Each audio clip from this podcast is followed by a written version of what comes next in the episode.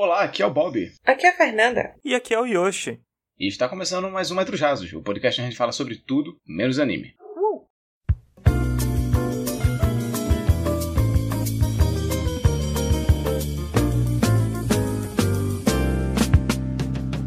Antes da gente começar, eu venho aqui falar com a tristeza no meu coração de que estamos sozinhos aqui, Pelux. Quer dizer, não sozinho, né? Peraí. Não, é isso aí, é isso aí, Fê. Você ouviu, né? Abandonado aqui, eu me sinto sozinho, seu Pelux, gente. Pelux Sem o é... Pelux a gente nem, nem é levado em consideração. É verdade, é verdade. Quantos de vocês que não estão aqui só pelo Pelux? A gente é só uma alucinação. a gente é os back vocals do grande protagonista desse podcast. Mas. Mas é, Pelux não tá com a gente, o computador dele deu pau. Mas aqui estamos, o show tem que continuar e continuaremos. O Pelux está nesse momento chorando enquanto tenta consertar o computador dele. Coitado, coitado. Manda suas energias atrasadas pro Pelux. Mas é para o computador dele nunca mais dar problema. As suas energias de agora vai ser para nunca mais dar problema. Mas é isso, gente. Outra coisa também que é importante de falar, além da falta do Pelux, é que você ficou triste com o computador do Pelux dando problema. Sabe o que é que você pode fazer? Dá um tiro pro Pelux. O Pelux vai ficar feliz. E aí vai ficar todo mundo feliz. Quando eu digo que você vai mandar pro Pelux, não é Pelux, é pra gente. Ah, enganei você. Apoia a gente. Apoia a gente lá no PicPay. A Meu gente Deus. tem um PicPay lá. Vocês, Esse vocês humor realmente fica muito apurado, viu, Bob? Realmente, o, o Bob, o Bob absorveu um pouco do senso de humor do Nego Di depois que ele saiu do BBB.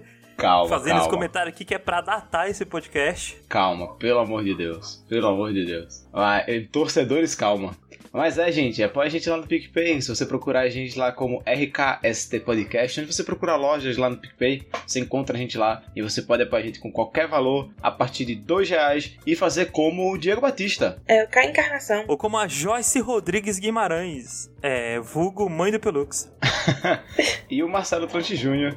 Eita, peraí que soltaram, soltaram o Rojão aqui, peraí. É, o pessoal soltando rojão em comemoração a essas pessoas que apoiam a gente. Isso, isso, é isso. Não vou nem cortar o Roger estourando, mas é isso, gente. A gente lá, vocês vão fazer a gente muito, muito feliz. Qualquer dinheiro vocês puderem apoiar a gente lá, aquece o nosso coração que vocês não têm nem noção. Tem planos de 2 a 15 reais, gente. É muito baratinho. Isso, mais barato que um salgado. Mas, agora que o Yoshi falou de, de BBB, antes de falar tudo do programa, aproveitar que estamos nós, só nós três aqui, porque o Pelux, ele não gosta de BBB, gente. Ele não gosta. Aí a gente fala de BBB, ele fica voando, coitado. O Pelux é o conspiracionista do BBB. É porque ele nasceu, né? Já tava, já tinha só 10 edições, a gente acompanha desde a primeira. O Pelux Mas- ele é muito livre, gente. O coitado, ele ele fala que é tudo, é tudo encenado, filho. Ele acha que é tudo encenação. Mas é. Putz! Daí temos outro, outro membro do Kianon no podcast. Mas aí o, o, o, o Pelux ele acha que é encenação e por isso ele não gosta, e a Fernanda ao contrário, ela acha que é encenação e ela adora esses atores, né, Fê? Exatamente. Adoro quando eles, eles se perdem no personagem.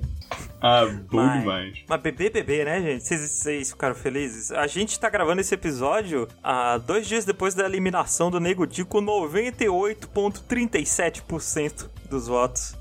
Assim, foi um refresco, né? Mas, assim, é só o prato de entrada, né? O Nego Di foi só a entrada, porque o prato principal é a Carol com café. Mas a Carol Conká não vai bater esse recorde, eu acho. Eu acho que também não vai bater, não. Não, eu não quero que ela bata o recorde. Eu só quero que ela saia e ela veja que aqui fora ninguém gosta dessa xenofóbica, nojenta, terrorista psicológica. Assim, eu vou muito. Eu nunca assisto as entrevistas que acontecem depois que a pessoa sai, né? Eu só vejo os melhores momentos no bot ou no Twitter. Mas Nossa, a eu da Carol vou. eu vou fazer questão de assistir porque eu quero olhar a cara dela ao vivo quando ela vê o número de seguidores dela. Não, eu vou acordar de manhã cedinho pra ver Ana Maria Braga falando com ela. É isso que eu quero. Eu não quero mais nada que isso, não. Coitada da Ana Maria Braga, inclusive. Coitada, eu pedia, eu pedia recesso. Eu fingi uma diarreia do caralho e ia pra casa. Ô Fê, você ficou muito feliz, Fê? Eu fiquei. Mas pelo menos ela, a Ana Maria não precisa ver cara a cara, né? ah, é que tá, é, tá à distância, É. né? O café da manhã com a Ana Maria, né? Não, e outra coisa que eu gostei muito era que o Thiago Sapatênis lá, ele ficou, tá muito disputado, hein, gente? Aí deu uma piscada assim pra câmera, sabe? Assim, dito isso, eu não suporto o Thiago Leifert. Não, eu também não, Também mas não. Nossa. O, o inimigo do meu inimigo, enquanto tiver zoando meu inimigo, é meu amigo, entendeu? Eu não vejo ninguém dando feedback bom pra esse cara. Por que, que ele continua sendo apresentador? Ah, não. Ninguém tem, gosta dele. tem, tem gente que gosta. Nossa, não. Porque não tem apresentador na Globo. É, eu, Ah. assim, Chama aquela menina que apresenta o programa que o programa que tem depois lá, aquela é Ana, é Clara, Ana Clara, sei o, lá, o aqui programa era de é- sexo? Não. não, aqui era BBB, É, a que ela apresenta o, o o pessoal programa de que entrevista sai. depois com os BBBs. Ah, é. Ela é quem entrevista o pessoal que sai. Ela é muito E boa. ela é boa, Ela ela, é é boa. legal, ela é muito simpática, ela tem carisma. Só que ela, ela ia comentar. Tipo assim, ela ia dar na deixa o- no discurso o jogo, assim. Mas aí bota outra pessoa pra escrever o discurso, gente. Tanto escritor bom na. na, na, na- na- Chama o Ian. A, a Globo contratou o Mizuzuki, que fez o caso Evandro. isso, chama, ele chama- pra escrever as poesias do BBB. Chama o Ivan Mizanzuki pra cuidar É. dele. Mas um outro, outro momento que eu achei muito bom desse BBB foi quando o Nego de saiu e o Thiago chegou e falou: Você fez história nesse BBB. E ele, sério? Sim, você bateu o recorde de rejeição. Aí ele, ah.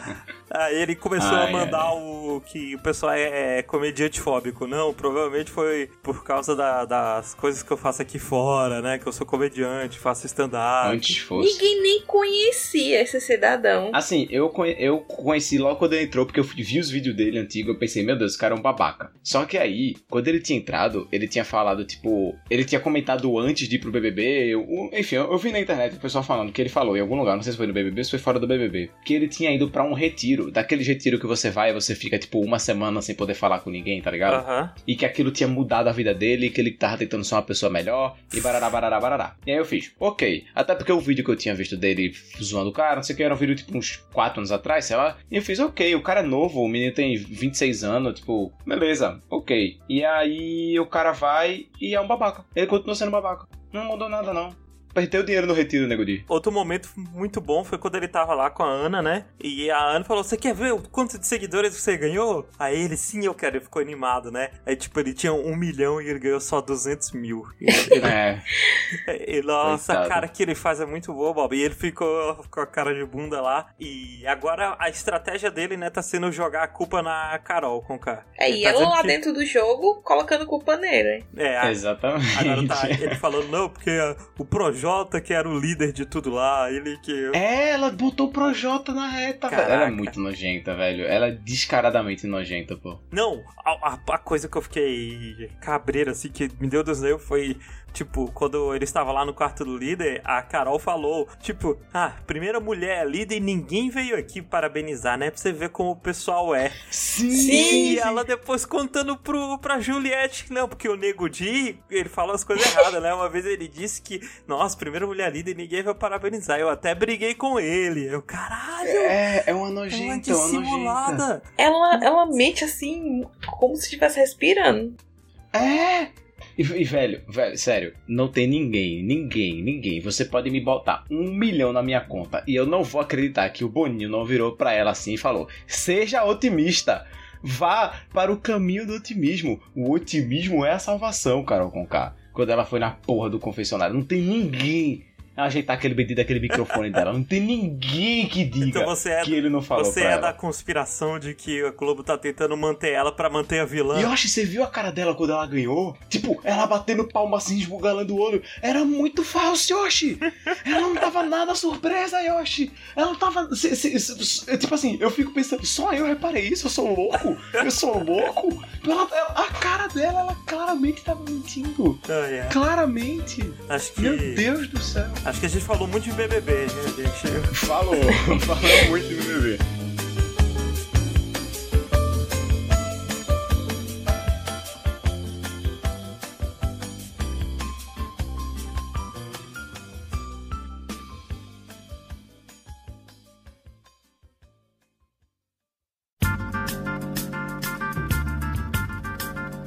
Aproveitar que estamos fazendo de coisa brasileira e aí eu já trago a série que eu tinha pra trazer aqui hoje. Que é uma série da Netflix, olha só, que é Cidade Invisível. O Invisible City, como o Twitter tava falando.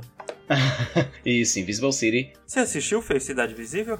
Não porque eu fiquei receosa de assistir, porque eu vi muito comentários de, de indígenas comentando sobre a representação na série do, fol do folclore. Aí eu vi que, Hum. não, que tinha tanta reclamação, aí eu não fiquei com vontade de ver, não. Uhum. Eu, vou, eu vou falar um pouco sobre a representatividade também. Mas antes falando sobre. O que é a série em si? Isso. É uma série que se passa no Rio de Janeiro. É meio que uma investigação policial e meio paranormal, um thriller paranormal, né? E o paranormal, no caso, envolve o folclore brasileiro, né? A gente começa no primeiro episódio com um cara. Um, um cara que ele é ele é um policial ambiental, né? Ele trabalha, acho que é pra PA, né? Que é Polícia Ambiental, uhum. alguma coisa assim. E ele, ele, a mulher dele, a mulher dele tá numa, numa festa numa comunidade, numa comunidade pesqueira, assim, meio que no interior do rio, ao se dizer assim. Tipo, é uma comunidade que vive assim na beira de um rio e eles vivem da pesca. E ela tá lá nessa comunidade porque eles estão fazendo uma festa e ela é uma antropóloga e ela tá lá ajudando essa comunidade a, pro, a prosperar e a se defender porque tem uma empresa que está querendo tomar aquelas terras, porque a empresa diz que as terras são dela, que as pessoas ocuparam e agora ela quer a terra, a terra de volta, né? E acontece que nessa festa rola um incêndio na floresta que resulta na morte dessa mulher, da mulher do, do, do, protagonista. Ela acaba morrendo por conta do incêndio. E é isso. Ele tá querendo, ele tá querendo saber o que, é que aconteceu, tipo, por que, que ela morreu, tipo, se esse, se esse incêndio foi foi acidental ou não e tudo mais. E durante essa investigação, ele tá passando pela praia do Rio de Janeiro e ele vê um boto cor-de-rosa encalhado na praia de Copacabana, assim. Ele fala: o que é que tem um boto fazendo aqui? Por que, é que esse boto tá encalhado? Tem umas pessoas ao redor assim. Ele pega o boto, resgata e acontece alguma série de coisas, pá. E ele, ele colocou o boto porque ele não conseguiu uma, uma caminhonete do governo para pegar o boto, tipo um, um, um transporte é. adequado para pegar o boto. Boto cor-de-rosa que não é uma figura folclórica, né? Tipo, é uma espécie de. Não, é um animal que, que existe. E aí ele pega o boto, bota no próprio carro dele, própria, porque ele tem uma caminhonete, ele coloca na própria caminhonete dele assim e, e vai levar o boto para fazer os exames. Só que quando ele chega lá, tá fechado o lugar da, da, da autópsia, então ele só vai poderia fazer no outro dia. E acaba que de noite ele vai checar lá o boto e quando ele vê o boto, é um cara. tinha uma pessoa na parte de trás da picape dele. Ele fica, que porra é essa? Ainda mais porque o Boto, esse cara, ele estava com os olhos brancos, que também a sua mulher, quando morreu lá no incêndio, ela também estava com os olhos brancos. E ele achava que podia ter sido só por conta do fogo, mas ele agora acha que tem alguma relação entre a morte desses dois. Uhum. E a série vai daí, né? E é bem boa a série, tipo, eu saí com um saldo bem positivo. Foi bem intrigante, assim, o, toda a trama que tem, tipo, você fica realmente querendo entender o que é que tá acontecendo, tipo, quem é que tá querendo afetar essa comunidade e, consequentemente, afetar essas criaturas folclóricas, né? Criaturas folclóricas essas que a gente vê a Cuca sendo interpretada pela Alessandra Negrini, eu vi a internet comentando assim, se eu soubesse que a Cuca era ela, eu deixava ela me pegar. deixava demais, porque que mulher, viu? Misericórdia. Não, assim, todo mundo nesse elenco é lindo. Puta que pariu. Todo, todo, todo mundo. Todo mundo no elenco é lindo. O protagonista é lindo, que o protagonista é, é o. O Marco Pigossi, né? Que ele. Meu Deus, que homem. Que homem bonito, viu? Misericórdia. Parabéns aí aos pais dele aí pelo trabalho. Realmente um produto de qualidade aí. E mas assim, é ele, a, a atriz que faz a mulher dele, que o nome dela é linda, a Alessandra Guiné é linda, todas as outras personagens na série são muito, muito bonitas, os homens são muito bonitos, enfim, todo mundo lindo além, parabéns.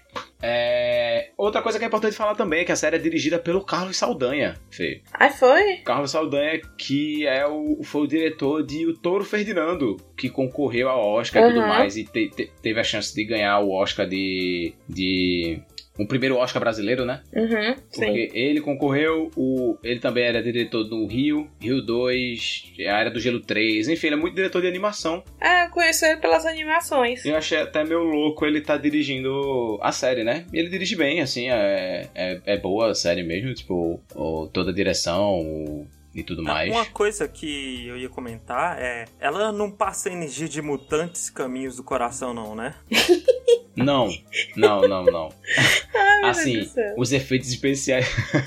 assim, os efeitos especiais são bem bons são da bons? série. Hum. São, são. Inclusive, assim, viralizou a foto do Curupira, assim, que é incrível os efeitos do Curupira, assim. Incrível mesmo, assim. É muito, muito bonito. É, é bem legal, assim, os efeitos estão bem em dia. Os que eu acredito que foi bastante investimento na Netflix nessa série, porque tem muitos efeitos que acontecem é, em plena luz do dia, assim, sabe? Uhum. O que é mais difícil de você disfarçar algumas falhas e tudo mais, e é, é bem legal. Uma, uma outra dúvida que eu tinha era. Eu vi muita gente reclamando que todas essas figuras folclóricas, por algum motivo, estão no Rio de Janeiro. Isso tem muita cara de limitação, sabe? De, de verba, tipo, focar em gravar em uma cidade só, mas eles dão um motivo na história para isso? Tipo... Então, não. Eles só estão lá, essas criaturas folclóricas.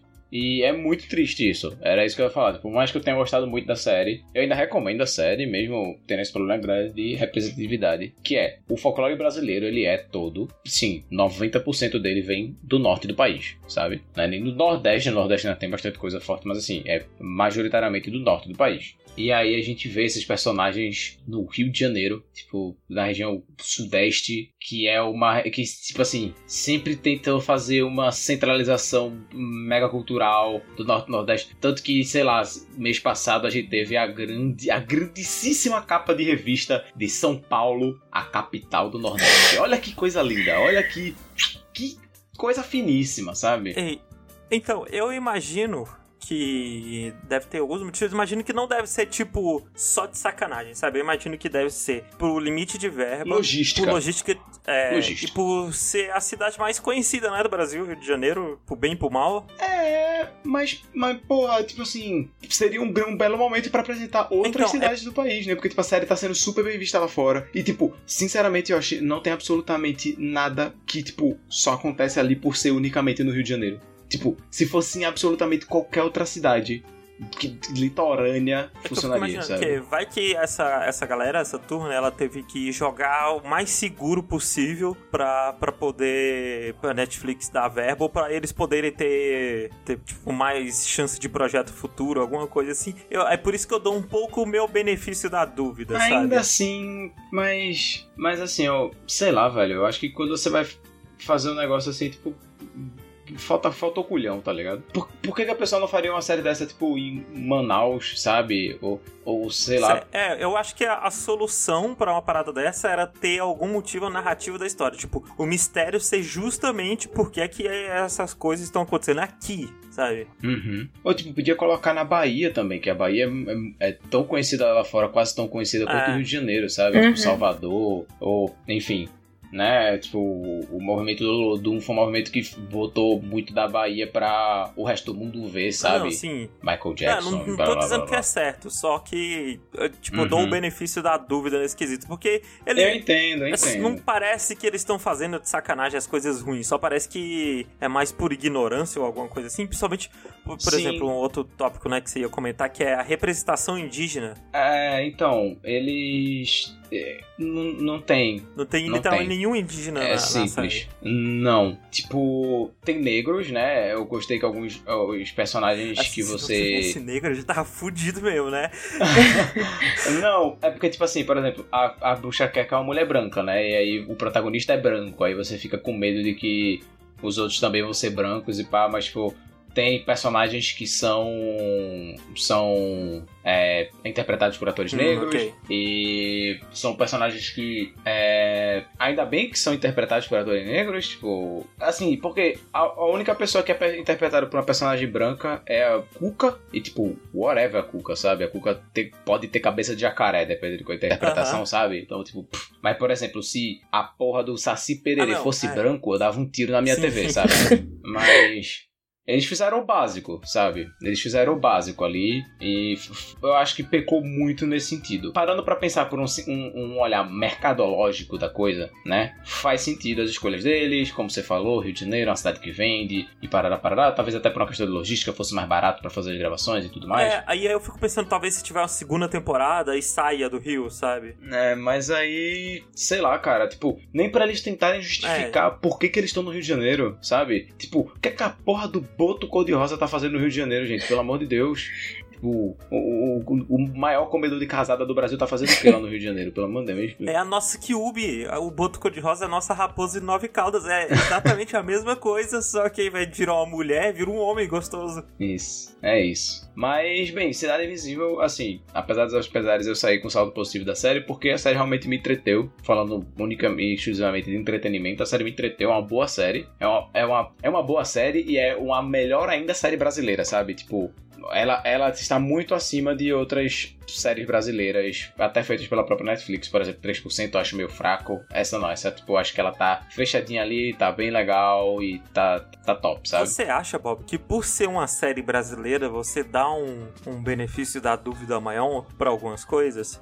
Não, porque, por exemplo, 3% mesmo eu vi assim, ah, velho, não fecha não. Eu acho que talvez eu tá seja mais hum. crítico, hum. sei lá. Tipo, talvez eu seja mais tolerante a assistir. Tipo, talvez eu, a, a, tolerância de assistir se fosse ruim eu continuaria assistindo talvez mais. Mas eu acho que eu criticaria mais, uhum. ainda não, assim. Justo. Sabe? E, e não, acho que a série tá, tá lá, ela é realmente ok. Os efeitos especiais são bons. Tipo, eu realmente gostei muito do efeito especial do Curupira. Tipo, eu gostei da releitura que eles tiveram dos. É, é o Deus americano uhum. brasileiro, sabe? Tipo, uhum. você imaginar como é que essas criaturas folclóricas ou esses deuses, no caso dos americanos, estariam vivendo hoje na nossa sociedade, sabe? Eu pensei exatamente isso quando eu vi a proposta da série. Eu lembrei bastante de, uhum. dos americanos. E eu gostei dessa leitura que eles trouxeram dos, das criaturas, de como elas estão vivendo, tipo, da Cuca, por exemplo, e a história dela. E, tipo, eles não só mostram como eles estão agora, mas aí também, tipo, mostra a origem de alguns desses também, sabe? Sim. De algumas das criaturas folclóricas. E aí é legal a gente ver ah, por exemplo, eu não, eu não, sabia a história da Cuca, porque a única Cuca que eu conhecia, acho que é a que todo mundo conhece, que é do. Sítio do Pica-Pau, é a jacarezão, a vacinada. É. Cuca loira. Isso. Então, foi bem legal. É... Inclusive, eles escolheram algumas criaturas folclóricas que eu não imaginava que eles fossem escolher. Não quero nem falar aqui, porque eu achei legal eu ter ido pesquisar sobre e tudo mais. Aquela figura folclórica que a característica dela é que ela tem um pintão enorme e ela enforca os homens com, com o pintão. Ah, nossa, qual o nome eu não desse? Lembro, mas eu, eu sei que ele existe. Caralho, é, existe. Loucura, né? Mas é, tá aí, Cidade Invisível, tá na Netflix pra você assistir. Acho que são 10 episódios de 40 minutos, mais ou menos, 40, 50 minutos. A, a história se fecha ou tem espaço pra segunda temporada? Ela tá bem fechada. Se eles quiserem puxar uma segunda temporada, dá pra puxar, mas eu acho que tá bem fechadinho ali e eu gostei. Tipo, eu gosto de finais que são meio abertos. Tipo, é um final meio aberto que se acabasse ali pra uhum. mim tava ótimo. Eu falava, ah, beleza, tá show. Mas se eles quiserem forçar uma segunda temporada, eu acho que dá pra forçar também. É porque a Netflix sempre avalia, né, como é o andamento da série antes de, de renovar, né? Geralmente é assim. Isso, isso. E agora, tipo assim, essa semana agora ela começou a ser muito mais recebida na gringa, porque logo quando ela lançou, a galera na gringa não tava vendo muito. Só que aí essa última semana eu comecei a ver, tipo, notícias de reações de gringos e blá blá blá. E a galera tá recebendo bem. Tem muita gente ficando curiosa com o nosso folclore, que eu achei legal. Tipo, a galera que tá indo e tá depois vindo atrás e vendo as histórias e gostando. 3% teve três temporadas, gente. Então, é, o negócio aqui 3% não se queimou, porque Cidade Invisível aqui a gente tá, tá meio se queimada, tipo, por causa desse lance ah, da representatividade e, e, tudo mais, né? Então eu não sei como é que vai ser. Mas bem, é, é um passo, né? Tipo, pelo, pelo menos a gente tá tendo as figuras folclóricas. Isso, não, e eu gostei que a Netflix puxou uma, uma história é, mais nacional. Tipo, se não fosse mais nacional também eu gostaria, tipo, do mesmo jeito que eu gostei de 3%, que não tem nada a ver com o Brasil, né, por assim dizer. Mas. E tem tudo a ver com o Brasil ao mesmo tempo, né, uhum. né? Os 3%, mas enfim. É, mas por ser um negócio mais regionalista, né, mais nacional, apesar de que eu tenho medo de usar essa palavra nacionalista, mas por, mais, por ser uma produção mais nacionalista... É o nacionalismo eu, do bem, eu, Acho que eu gostei melhor. É, é, o nacionalismo do bem. É o, o nacionalismo para globalização, coisa que é, a Ariana Suassuna odiaria, mas fazer o que, Ariana Suassuna? Você tava errado. mas é isso, gente. É, Cidade Invisível tá na Netflix, eu gostei, então recomendo, assistam.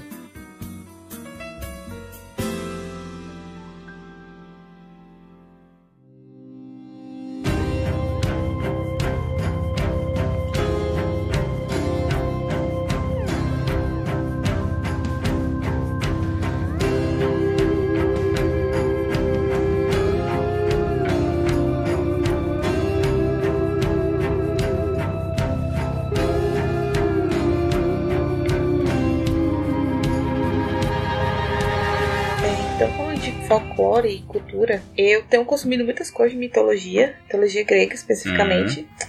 E eu vou falar de duas coisas que são romances, só que em mídias diferentes. E deixa eu chutar, deixa eu chutar uma delas.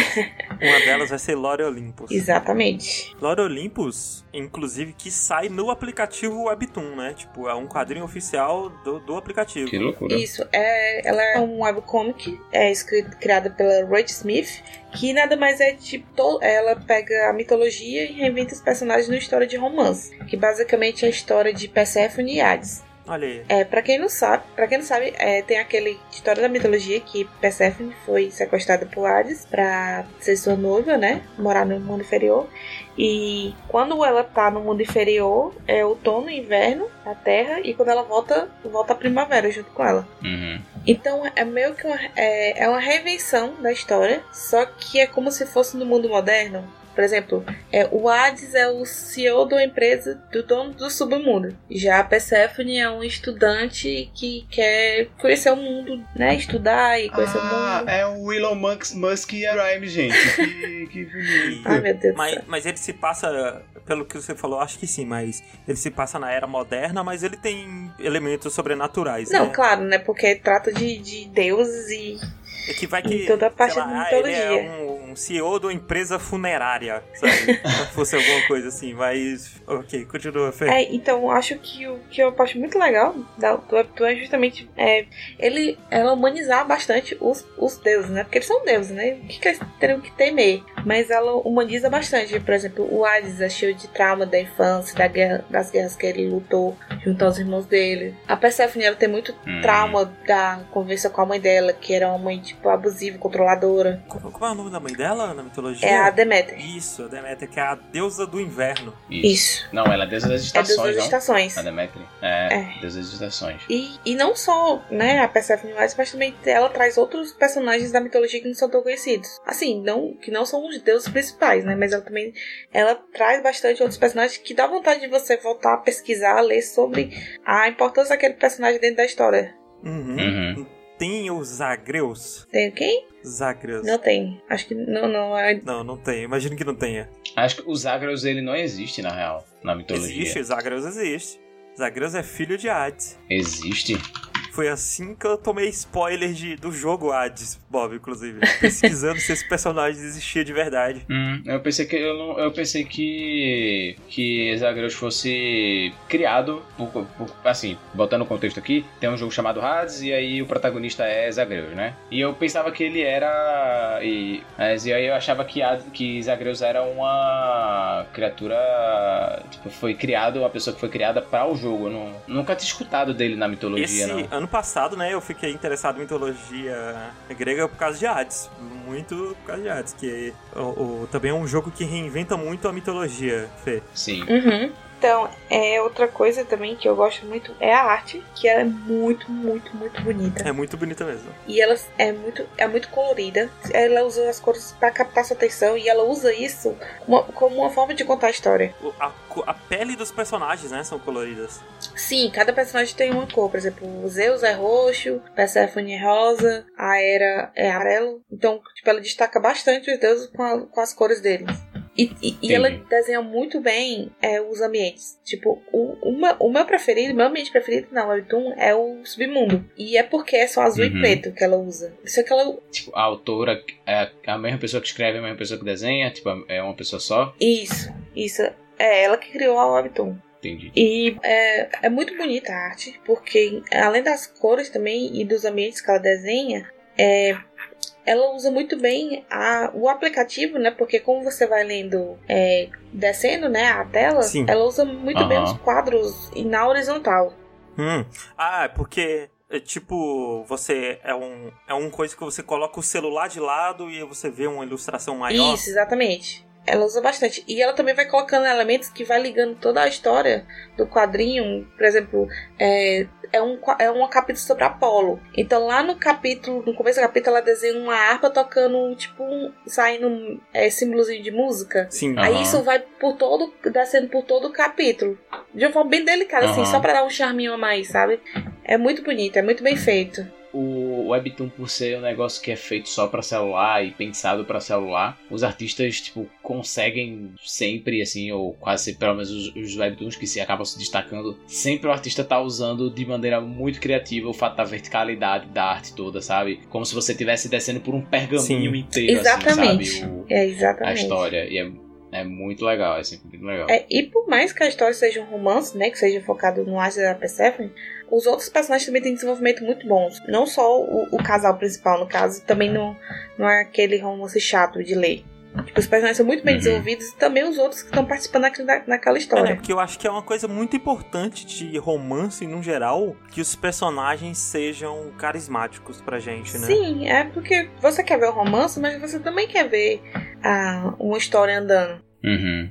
E eu acho, eu acho muito louco escrever romance assim, tipo, acho que seria um gênero que seria muito difícil pra mim escrever, porque uma coisa que eu acho muito importante dos personagens também é a química entre eles. Sim, E sim. eu, eu, não, eu não sei, tipo, dizer 100% o que é que faz um casal ter química ou não, tá ligado? Tipo, eu, eu, se eu vejo um casal, eu digo, beleza, esse casal aqui tem química. Aí eu tô vendo outro casal no outro filme assim e faço, ok, esse aqui não tem química. Eu não sei o, o que que faz eu pensar É. que um tem química. É, é porque não é algo que você vê, Bob.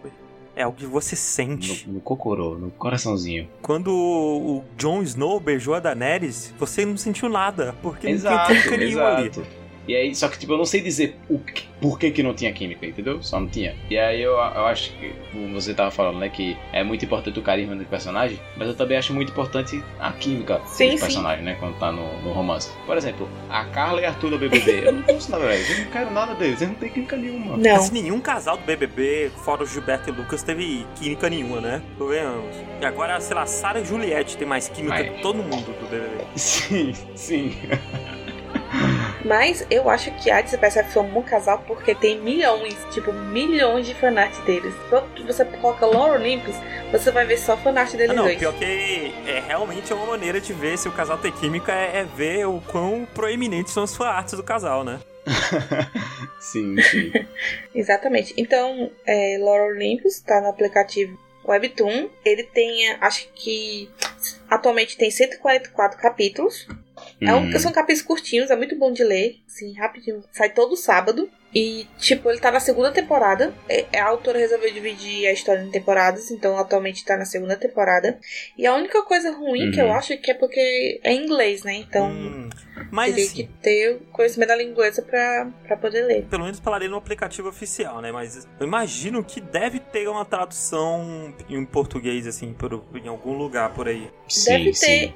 Inclusive o Webtoon tá traduzindo o Lore Olympus pra outras línguas. Já tem em francês e Ah, espanhol. que legal. Eu não sabia que tinha traduções oficiais da Webtoon pra outras línguas, não. tinha, tinha, agora tá traduzindo. Já tem francês e espanhol Legal. também. Que legal. Assim, eu vou dar uma, eu, eu vou dar uma conferida, porque faz tempo que eu não leio nada de romance, e eu gostava muito, e também porque eu gosto muito de, de mitologia grega, assim. Tipo, eu, mais novo, sabia tudo que você perguntasse mitologia grega, eu sabia. Sério, tipo, eu consumia tudo, tudo, tudo. Hoje em dia já tem muita coisa que eu já nem lembro mais, mas eu amava e ainda Você gosto leu muito. todas, todas as mil, mil sagas de Percy Jackson. Ah, sim, pronto, tá aí. Eu não li Percy Jackson. Ah, que absurdo. Tá bom. D- Ainda digo mais, ainda digo mais. Percy Jackson nem é a melhor saga do autor, porque a saga lá Você nem leu, da, da mitologia egípcia é melhor. Porque eu vi os filmes e não preciso de mais nada. Mas os, livros, os filmes são É, ruins. não, os filmes são Ah, muito ruins. E aí, todos. Aí, aí você vai, aí você tá querendo demais de mim. Você quer que eu veja os filmes e ainda leia os livros, Fernanda? Pelo amor de Deus. Pelo amor Não, de mas Deus. eu, eu ia também falar de um livro, então eu vou falar de outro livro de mitologia que eu também falo, que é Fala, romance, fala. que é. Que eu tô, eu, tô, eu tô muito fissurada em mitologia ultimamente. Então, o livro é, que eu tava lendo é A Canção de Aquiles. É o primeiro romance da Madeline Miller, que é a história de Aquiles. É, é de romance. Então, Fê, é um romance gay? É, porque Uhum. É. assim, Aquiles.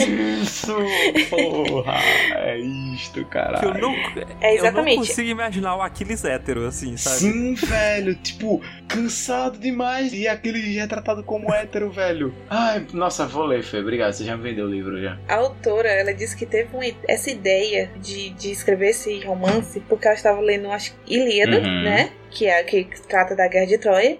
E Uhum. ela viu que Pátroco, que era o braço direito do Apolo, quando ele faleceu, o Aquiles sentiu muito pelo luto dele. Sim. Então ela se indagou, tipo, por que ele era tão importante para Aquiles e por que ninguém fala de Pátroco, né?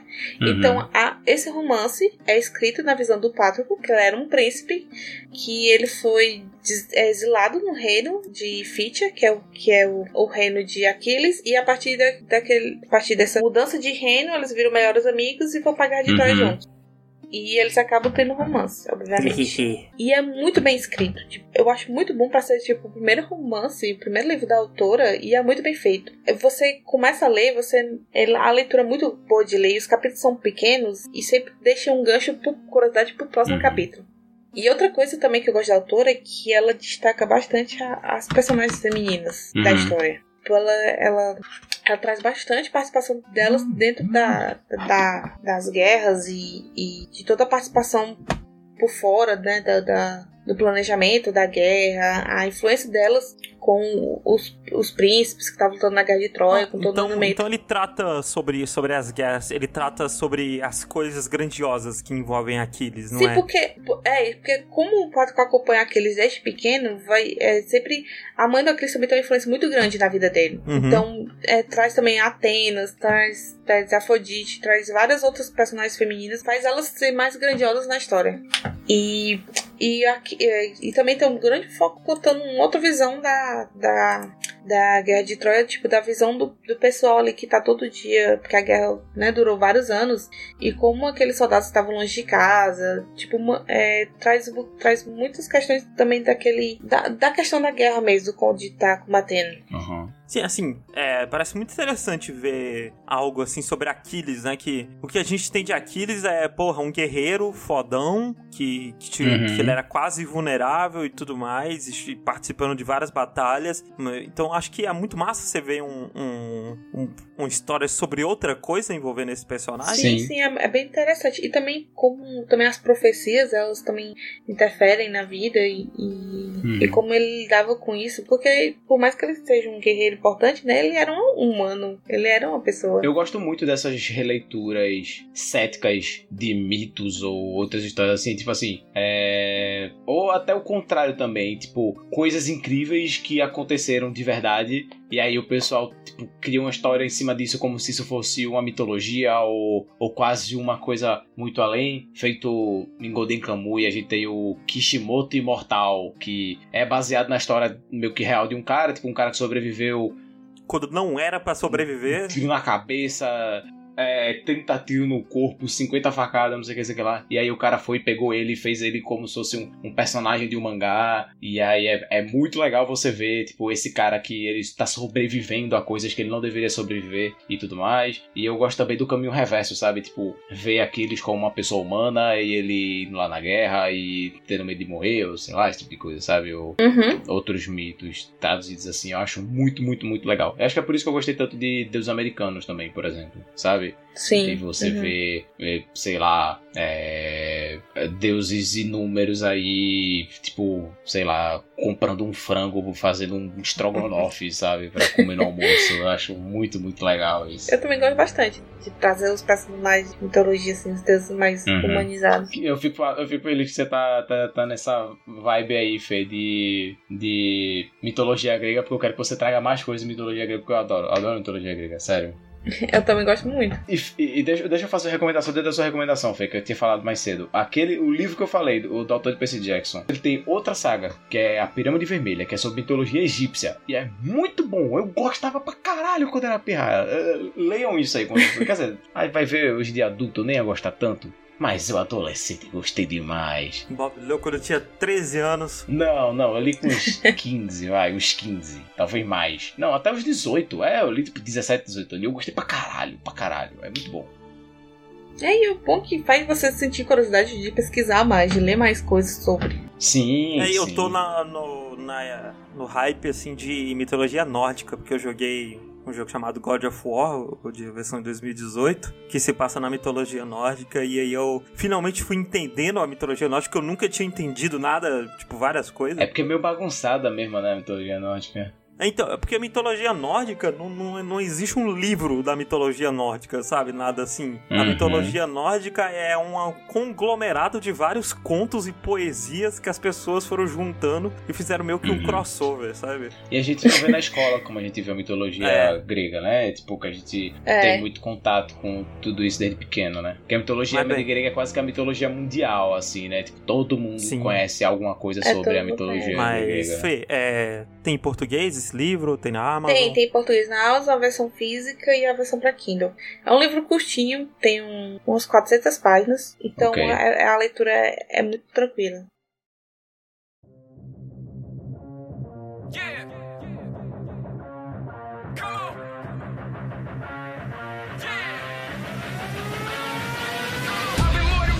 Falando em mitologia, eu queria falar de um universo expandido que tá surgindo aí agora, que é o universo dos monstros. O Novo Testamento 2. É porque o- o- eu vou falar, gente, de Kong na Ilha da Caveira. Porque tá pra sair o Kong vs Godzilla, né? O macaco vs jacaré. E aí eu, tipo, já vi o primeiro Godzilla e aí eu queria ver o Kong pra ter o ponto de vista do, do inimigo, do cara eu que acho, eu tô eu torcendo acho, eu acho, contra. antes da gente. Era isso que eu ia dizer, na verdade. Eu acho que é, antes da gente começar é importante que tá cada um aqui levantar a sua bandeira nessa luta, né? Uma luta que envolve. envolve não, que exige de nós esse posicionamento. E eu venho aqui falar, eu sou time Godzilla. Eu gosto muito do Mamaco. Amo o Mamaco, assim, pô, respeito demais. É nós, King Kong, fechadíssimo contigo, brother. Que precisar tô aqui. Mas a história do Godzilla é muito mais da hora. E outra, Godzilla cospe fogo. Porra, é, o Godzilla cospe fogo. Ai, desculpa. Eu gosto mais do É, Godzilla. aí, ó. Aqui ah, nós somos um É podcast isso. de família, gente. O É Pelux, isso, você- gente, é o Pelux isso, não é. está aqui, mas ele também é time É isso, Godzilla. é unânime, unânime. unânime. Godzilla desceu o cacete naquele macaco. O macaco vai precisar de um Sim. machado pra lutar o contra o Godzilla. O macaco perdeu pro helicóptero. O, avi- o avião passou pegando três tiros, o macaco caiu da porra do, do prédio. Vai lá dar testemunho no Godzilla. Vai lá. Respeita, porra. Respeita o vacinado. Vamos lá, eu assisti o Godzilla, o primeiro filme, é legal, é um filmão do Godzilla, assim, pipocão. E o, Uhum. olha, pra surpresa de ninguém, esse Kong na Ilha da Caveira é exatamente a mesma coisa. É um pipocão besta, assim, pra você ver uns efeitos especial de qualidade duvidosa. Assim, eu acho muito justo o pipocão besta se levando a sério. Ah, não, eu também. E, e sobre o que é o Kong na Ilha da Caveira, né? Ele é sobre esse grupo de, entre aspas, cientistas, que eles têm outro nome, que eles acreditam que existem esses monstros gigantes. E eles pedem, eles conseguem apoio do governo pra ir até uma ilha onde eles acham que tem esses bichos gigantes. E aí o Aham. governo meio que providencia um grupo pra ir junto com eles. Dá tipo uns Uhum. trocados e um grupo. Aí, Então, basicamente é esses dois cientistas, um grupo de soldados militares que acabaram de vir da guerra do Vietnã, de de perder a guerra do Vietnã, uma, uma repórter, que é a Brie Larson, e meio que um, um mercenário, que é o Tom Hiddleston, Uhum. o, o Loki. É o Loki e a Capitã Marvel do mesmo filme e o Samuel e o E Nick o Samuel Fury. L. Jackson, é, que ele, o Samuel L. Jackson, no caso, ele é o, o capitão de- dessa parte militar. E todos Uhum. eles vão pra essa ilha, que é uma ilha que não foi descoberta no mapa, o satélite não consegue tirar foto dela, é mó B.O. E aí eles chegam lá de helicóptero de boa. Não, ele chega, tem uma tempestade fudida em volta da ilha, eles passam e tudo mais. Ah, e eles começam ok, a jogar ok. bomba Eu nunca na, na ilha, Pomba. que é pra, pra chamar o monstro gigante, sabe? Eles dão uma. É, tipo, cientistas, eles bolam um plano que convence o pessoal a jogar pombas na ilha pra chamar o, o pessoal gigante. E aí o que acontece? Aparece um macaco gigante, mata quase todo mundo, tipo. P- Por um segundo eu pensei que tu ia falar que ele mata todas as pombas. Eu ia ficar muito triste. Não, não é pomba, é bomba. Bum, Ah, eu tava entendendo caralho. pomba. E eu tava muito confuso. Caralho! É bomba! Muito confuso. De explosão, cabum. Pomba? Por que eles estão soltando pomba? Tipo, E aí, ele, aí chega o macaco gigante e mata todo mundo, e aí a história é sobre isso. E, tipo, isso é o começo e a história vai a partir disso. E assim, ele é um filme bem bestão, ele é um filme sobre. sobre o macaco gigante fazendo umas coisas legais, sabe? É tipo, Uhum. assim como o filme do, do Peter Jackson, tem uns outros bichão gigante lá que. que ficam brigando com o King Kong e é um filme pra você ver bicho grande se batendo. Só que como, como é caro fazer bicho grande se batendo, geralmente esses filmes colocam colocam muito drama humano, sabe? Aham. Sim. Coisas assim. E aí tem, tipo, vários plots diferentes, várias histórias diferentes dos humanos acontecendo ao mesmo tempo. Tipo, ah, no grupo militar, o Samuel Jackson, ele é meio noiado das ideias, porque ele perdeu a guerra do Vietnã, ele tá puto. E aí ele quer matar o macaco pra se provar. Aí Hum. tem o, a Brie Larson, que é tirar foto do macaco e levar embora. O, Uhum. o Tom Hiddleston só quer sobreviver, sabe? Várias histórias assim. E eu acho que enquanto tá mostrando esses humanos, é bem brega, assim, sabe? Bem. Não chega a ser chato, mas é muito brega. É o tipo de coisa que você deixa e você É olha seu tipo, Twitter enquanto tá rolando o filme. É, sabe? basicamente isso mesmo. Não é sobre isso a história, sabe? É só realmente pra encher linguiça, foi o que você falou ali. e, Tipo, interessa é o macaco brigando, sabe? É o, o, o bagulho gigante. E outra, né? Acaba que a história ela é só pra. Tipo assim, é uma história que eles estão amarrando, né? Com o bagulho do Godzilla e tudo mais. E meio que a história serve pra dizer que, ok, essa ilha é uma das entradas pra Terra Oca. É Uhum. isso. Que a Terra é oca nesse mundo de, de Godzilla e King Kong, né? Aquele cara do, do que foi lá no Flow Podcast, ele tava certo, né? Quando ele falou que. O Xandão. Não, o Sheldon falou que a Terra era plana. Foi Ah. outro cara que falou que a Terra era oca. Outro noiado aí. Acho que ele é. Ele é. Ele é youtuber de Dota, se eu não me engano. Ah, Enfim. Mas dito isso, as brigas que envolvem o macaco são muito legais. Tipo, Uhum. eu diria que tem três grandes cenas do macaco no filme. E as três grandes cenas são bem legais. Assim, a última briga eu lembro que eu fiquei bem, tipo, eita porra, esse CGI, ó o macacão dando soco no bicho, ah, sabe? Assim, o trailer E- do, do Godzilla King Kong tá muito bom, CG, assim, né? Até onde eu vi. Tá. tá... Em, em questão de artística, sabe, cinematografia, ele é bem bonito. A ilha, assim, é lindíssima, sabe? Quando tem aqueles planos grandão mostrando a paisagem, que é pra gente se situar onde a história tá acontecendo, é, nossa, bonito de arregaçar. Só que aí tem a- alguns momentos, principalmente quando envolve CGI usando humano, que tem umas tela verde safada, assim, feia, sabe? Que parece que a iluminação não tá batendo do fundo e do personagem. E é aquela tela verde que você olha e você vê que tem alguma coisa muito errada, sabe? Você E- percebe que o cabelo da pessoa tá meio que recortado ali, É. sei lá, né? E um, um micro spoiler. Um spo- spoiler besta, gente. Assim, quem já viu o trailer de King Kong vs Godzilla sabe, mas no final, depois que já rolou a treta, rola um. Tipo o Nick Fury aparecendo no primeiro Homem de Ferro, sabe? Chega o pessoal, assim, no, no cara falando: Não, porque existem muito mais monstros do que isso. Aí ele bota, assim, uma ponta pra uma parede, aí mostra uma pintura do Godzilla, aí fica tudo preto, vem o rugido do Godzilla e acaba o filme, sabe? Tipo, uau, o Uau. universo dos monstros. E aí depois daí saiu outro filme, né, do Godzilla 2, que tem vários monstros já. E esse é Kong na Ilha da Caveira. Assim, gente, não precisa assistir. tá? Eu assisti, eu assisti em preparação pro Godzilla vs Kong, né? E assim, não, não agregou em nada, sabe? Tipo, ver o tá- ponto de tá vista do macaco ali. Ponto de vista. O- Quais são as ideologias fortíssimas que o King Kong tá querendo defender? É, não, o que eu queria saber vai que o macaco é mó otário, sabe? Porque o Godzilla, o Godzilla é bonzinho. O Godzilla É, o Godzilla a gente É, boa o Godzilla é o caralho. protetor da humanidade do planeta Terra, sabe? Eu queria ver o que, que o macaco traz pra mesa, sabe? É. Você chama ele pra sua casa, ele chega, leva um almoço assim, fala, opa, não, é que eu fiz aqui. Muito gente fina, muito gente fina. Tem um momento que é até meio racista, assim, do. Do King Kong?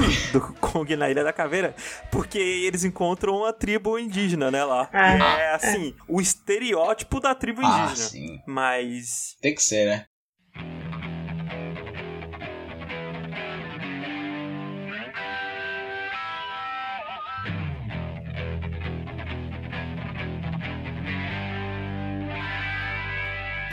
Como não tem muita coisa que falar de Kong, eu queria puxar um outro filme que também envolve monstros. Que é chama Love and Monsters. Que em português o nome dele ficou Problemas Monstruosos. Que é um filme com o David O'Brien, que é um menino bonito. Nossa, que menino bonito. Um homem que dá vontade. Ele fez o Maze Runner, a última coisa que ele fez grande que eu consigo lembrar. E ele lembra o Percy Jackson. Ele parece uma versão alternativa do Percy Jackson. Ele é David. O'Brien. Isso. Acho que é isso, né? O nome dele ou eu tô falando errado? Tô, tô falando o nome do comediante. o David O'Brien que eu tô vendo, ele é ator de 80 e pouco. Não, calma, eu tô errando o nome dele. É Dylan ou não? Isso, Dylan. Dylan. Dylan O'Brien. Desculpa, gente, eu errei o nome do, do ator principal. Ah, Dylan O'Brien. Sim, ele é um menino bonito, meio afeiçoado. Ele fez aquela série da Netflix, o... Na Netflix não, ele fez aquela série da, da Amazon. Hunters. Se, É, se for não, é não é ele. Não, o Hunters é o Percy Jackson. É, por isso que eu tô dizendo que os dois são muito parecidos. E ele não é o Percy Não, Jackson, ele não não? é o Percy Jackson. Você tem certeza? Tenho. Tenho. Eu tive essa mesma discussão com o Pelux. Você já perguntou pra mãe dele? Ele fez Maze Runner, que é aquele menino que corre dentro do labirinto. Pronto, eu jurava até hoje, se você não tivesse falado que o menino que, foi, fez, que fez Maze Runner foi o menino que foi. O pior que eu também. Mas, bem, o que é Love Monsters? É, Love Monsters eles começam com aquele aquela narração expositória do filme explicando Aham. o universo, sabe? E basicamente é: ia cair um meteoro na Terra. E aí o governo dos Estados Unidos jogou um Uhum. monte de míssil no meteoro um- e sai, caiu uma radiação que misturou dos mísseis e o meteoro que pegou no planeta inteiro. E aí todos os animais de sangue frio, especificamente, viraram uns monstros Ok. gigantes. Então, tipo, lagartos, sapos, peixes, todos os an- animais de sangue frio viraram os monstros gigantes. E aí a humanidade passou a viver em bunkers para se proteger e a história se começa a partir daí. O E cadê o resto dos mísseis, gente? Não soltou, os, soltou todos os mísseis da Terra lá na, no, nos meteoros? Não tinha míssil pros monstros gigantes, mas não? Não, então, é porque eles não entender de que os bichos ficaram muito gigantes, assim, ficaram... Eles mostram, tipo, uma formiga, eles mostraram, tipo, uma formiga matando um... Tipo, pegando um tanque de guerra e destruindo, sabe, no começo. Mas tem muito míssil, Yoshi. É muito míssil que tem na Terra. não é lance de dois, não. É lance de muito, muito míssil mesmo, assim, que tem na Terra. Mas a barata, meu Deus do céu, gente, Ah, agora é. que eu parei pra pensar, a barata é um animal que seria um terror gigante, né? É, não, quando você falou animal de sangue frio, a primeira coisa na minha cabeça que veio foi uma barata gigante. Meu Deus, que Eu horror. não quero viver nesse mundo. Mas bem, e aí o filme se passa é, no começo nesse bunker e a história do filme é, é o Dylan O'Brien ele tinha uma namorada, né? E aí quando começou essa treta, eles foram pra bunkers diferentes. E Ah. aí o Dylan O'Brien quer tá com saudade da namorada. E ele pegou e fala: Porra, quer saber? Foda-se, eu vou lá pro bunker dela. E aí ele sai do bunker dele e aí ele vai partir numa jornada de sete dias do- na superfície, cheio de monstros do bunker dele pro bunker da namorada. Que moleque, não tem ninguém pra dar um pescotapa nesse moleque, não. Que ideia de merda. E, e, tipo assim, ele não tinha nem contato com a namorada direito, sabe? A última conversa que eles têm por rádio, é, eles conversam uma vez por rádio e. E, tipo. Eles não se falavam há muito tempo, a situação tá meio constrangedora, sabe? Eles não sabem muito bem o que falar com ela, É louco, o que é ela vai louco. falar pra ele, porque faz sete anos que eles estão nesses bunkers, se eu não me engano. Velho, é a pior ideia possível. Não, eu passei o filme inteiro pensando, ele vai chegar lá e ele vai perceber que ele é corno, entre aspas, muitas aspas. Nossa, nossa. Nossa, não- ó, não me conta, Yoshi, porque eu quero esse filme pra passar essa raiva. eu, não- quero. É, não, eu não vou contar. Eu quero passar Eu, essa raiva. eu, eu assisti esse filme porque me disseram que o CGI dele era muito bonito e ele tinha uns monstros com uns design legal. Hum. E tipo, e realmente o CGI dele é muito bonito e ele tem uns monstros com os designs legais. Mas os monstros não é só tipo uma formiga gigante, uma barata gigante? Então, mas, mas a, a- Tipo, um sapo gigante, ele não simplesmente virou um sapão gigante, sabe? Ele ficou meio deformado, com as bolhas, com uns olhos esquisitos, sabe? Umas coisas assim. Ah. Ah, não, eu tava imaginando o bagulho patroa encolher as crianças, só que é ao contrário, era. Era. Crescia os animais, sabe? Eu só imaginava que era os animal grandão e é isso. Patroa e colhia as crianças. E nem é patroa, é querida, né? Eu misturei a patroa e as crianças. Não tem, não tem um filme do The Rock que é uns monstros gigantes também? Tem, que é baseado em videogame, inclusive, chama Rampage, que é, é um monte de gigantes estão destruindo a cidade. Mas bem, isso. E Ah, é, tem o, o King Kong albino. É, Caralho, pode crer. esse Love Monster, gente, é uma aventura, assim, honestíssima, sabe? Bem divertida. Ah, é? É, eu recomendo, tipo, bastante. Tem uns monstros bem legais. Eu não recomendo bastante, mas assim, eu recomendo. Você quer uma aventura leve, assim, uma historinha ok, com uma Uhum. mensagem boa, sabe? Tipo, ele tem uma mensagem bonitinha, assim, pra, pra reta final, porque tem uma parada desse personagem, que esse personagem ele é muito covarde, ele tem muito medo, sabe? Ele, ele trava sempre que, tipo, rolou uma invasão no comecinho do bunker, que aparece um bicho gigante e ele fica travado, assim, com medo. Não consegue fazer nada. E aí o pessoal tem que salvar ele. Pra que que saiu?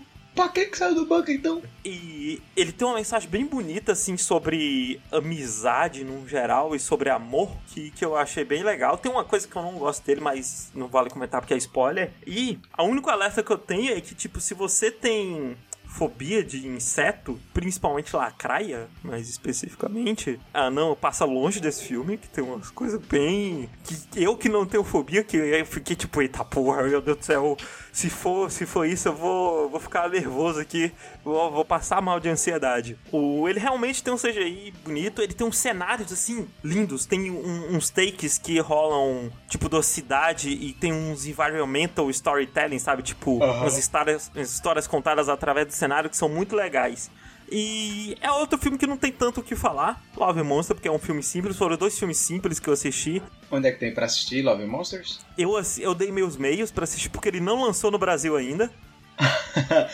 Você viajou para os Estados Unidos, assistiu no cinema e voltou para casa. Eu vi, viajei para os Estados Exatamente. Eu não viajei para os Estados Unidos, assinei a Amazon Prime lá, assisti e voltei para cá. Ah, tem no Amazon Prime lá? De lá tem, mas aqui não.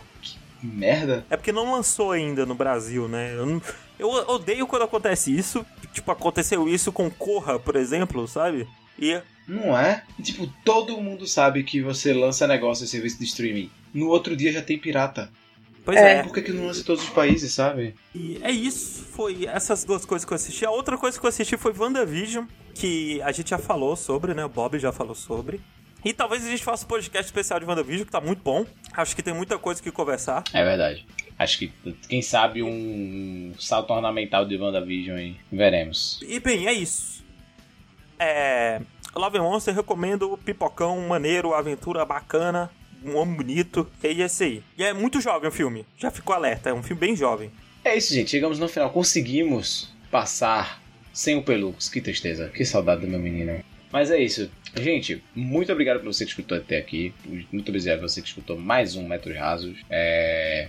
Vale lembrar que, que eu e Yoshi, a gente faz live todos os dias na Twitch praticamente. Eu faço de tarde, ele de noitinha. Então, se você quiser, cola lá. Se você estiver ouvindo esse podcast agora assim e no seu intervalo do almoço, ou seja a hora que você estiver ouvindo isso aqui, dá umas duas horinhas, eu tô, tô on. Aí se você estiver ouvindo de noitinha, for umas 8, 9 da noite, o Yoshi provavelmente tá on. É o que maravilha, é uma coisa boa. Os links na Twitch vão estar aqui embaixo. Vai lá, cola lá, a gente tá sempre jogando alguma coisa, ou às vezes assistindo alguma coisa e fazendo react lá com a galera. O chat sempre é legal. Colhem lá. Outra coisa também que é importante lembrar é que, mais uma vez, nós temos a campanha lá no PicPay. Então, se você puder, por favor, pense com o seu coraçãozinho e apoie a gente lá com RKST Podcast. Lá no PicPay você encontra a gente. Você pode apoiar a gente com qualquer valor a partir de dois reais. E a gente vai agradecer do fundo do nosso coração. Então é isso, gente. Mais uma vez, muito obrigado por você que escutou até aqui. Dá tchau aí, pessoal. Tchau! Uh!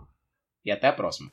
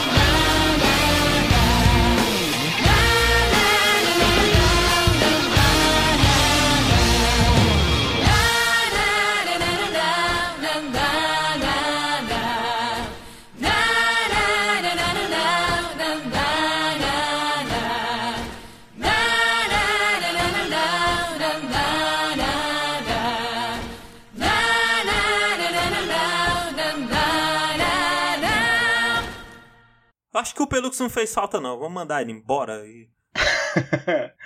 Vamos demitir o Pelux. A troco de nada.